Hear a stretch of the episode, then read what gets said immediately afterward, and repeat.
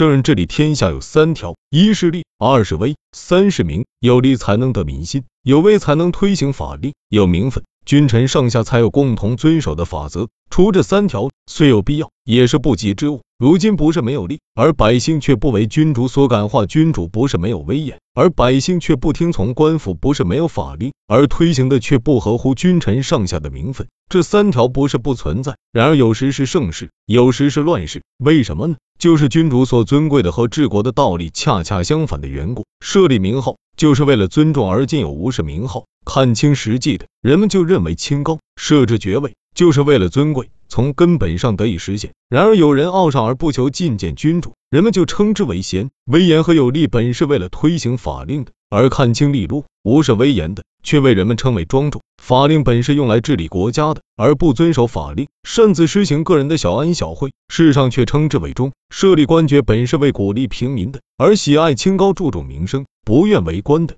世上却称之为有节操，刑罚本是为了宣明君主威严的，而看清法令，不必刑罚诛戮之罪的；世上却称之为勇夫。民众好名比求利心还切。这样有学识的人，尽管饥饿困乏以致绝嗣的人，怎能不逃往深山老林，不顾困苦穷乏而争名于天下呢？因此，国家治理不好，并不是下边的罪过，而是君主丢掉了治国之道的缘故。经常尊重违法者而不尊重公正执法的人，因此下边所向往的和君主的求治之心却全然相反。如今要求下边听从君主，这是治国的当务之急；而今醇厚谨慎守信的人，用心良苦而不敢讲话，就称之为贫陋；守法坚定，听从命令严慎，则被称之为愚；尊敬君主，担心违法，却称之为怯；讲话有节制，行动适当，却称之为无能；无二心于私学，听从官吏，遵守教令的。却称之为陋，难请出山的叫做正人君子，难以奖赏的叫做青年，难以禁止的叫做有气派，有令不听的叫做勇，对上无力的称之为善良，宽厚行德的称之为仁，少于宽厚，自尊自重的称之为长者，私人讲学成伙成帮的称之为师徒，娴静安居无所事事的称之为有思想，损害仁爱追逐利益的叫做急，阴险暴躁反复无常的叫做智，先为人后为己。将名位称号同等看待，声称泛爱天下的叫做圣，说大话而与实际不相称，行为违背事情的叫做大人，看清爵位利禄，对君主不缺的叫做节，臣民皆喜如此，对内则祸乱民心，对外则难以出使各诸侯国。君主应禁止这些贪欲，消灭这些劣迹，然而不是去禁止，反而尊崇这些人，这是教导臣子以下犯上，并以此为治国之道。总之，君主治国靠的是刑法。而今施行小恩小惠的受到尊敬，国家只有安静才能稳固，而暴躁阴险、谗言害人却被任用。四境之内的百姓之所以听从命令，是依靠信誉和德行；而奸巧机诈、反复无常的人却得到重用。命令之所以能够推行，威信之所以能够树立，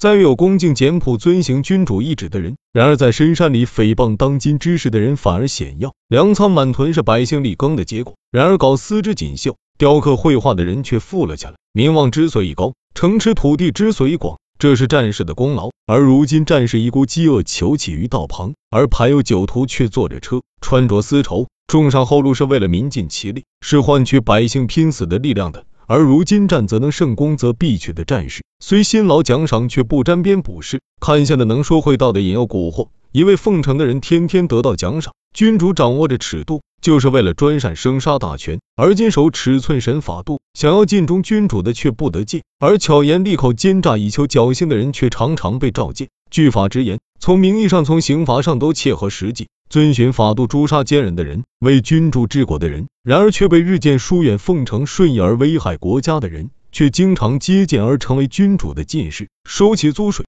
集中民力。这是为了防灾而充实府库的，而士族隐藏依附在豪门之下，逃避徭役和租税的，竟有上万人。陈列上等田地宅舍，本是为了激励战士的，然而在战场上断头裂腹，尸骨暴野；而他们活着时无宅舍容身，竟死在地里；而有年轻美貌的女子和无功劳的大臣左右亲信，国君却挑选上等宅舍赐予他们，享用上等田地，赏赐利禄是完全由君主执掌的。这就是为了制裁臣下，而作战有功之人得不到官职，闲居无事的人却尊贵显达。君主以此教导臣下，名声怎能不卑下？君位怎能不危险？名声卑下，君位危险，必然会导致臣下不服从法令，致力于对私人讲学，而有反叛悖乱之行。如不加禁止，不打击他的团伙，不解散他的党徒，反而去尊崇他们，这是当政者的一大过错。君主之所以设立廉耻一项，是为了激励臣下。而今士大夫做官，不以污秽丑辱的行径为耻，依靠美女，依靠私交的人，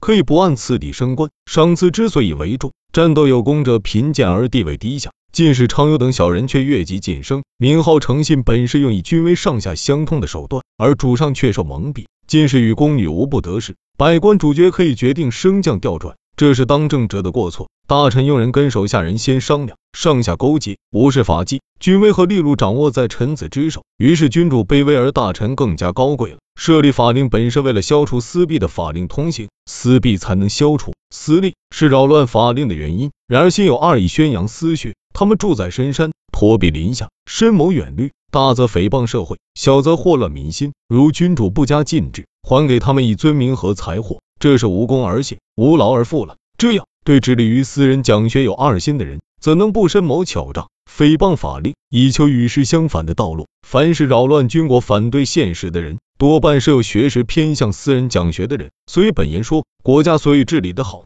全靠法令；祸乱的根源就在于私弊。国法建立起来，就无法为私了。所以说，引向为私，国家就乱；引向国法，国家就会得到治理。君主无治国之道，有智谋的人就有他为私的理由，显然也会有私心。上有偏私的恩惠，下有私心私欲，圣治之人一多，就会制造流言蜚语，用不合法的手段让君主认可。君主若不加禁止，反而尊崇他们，这是教导臣下不听君主，不遵国法，以此贤者既有名望又安居无事，皆人依赖赏赐而富贵。所以君主不能战胜臣下，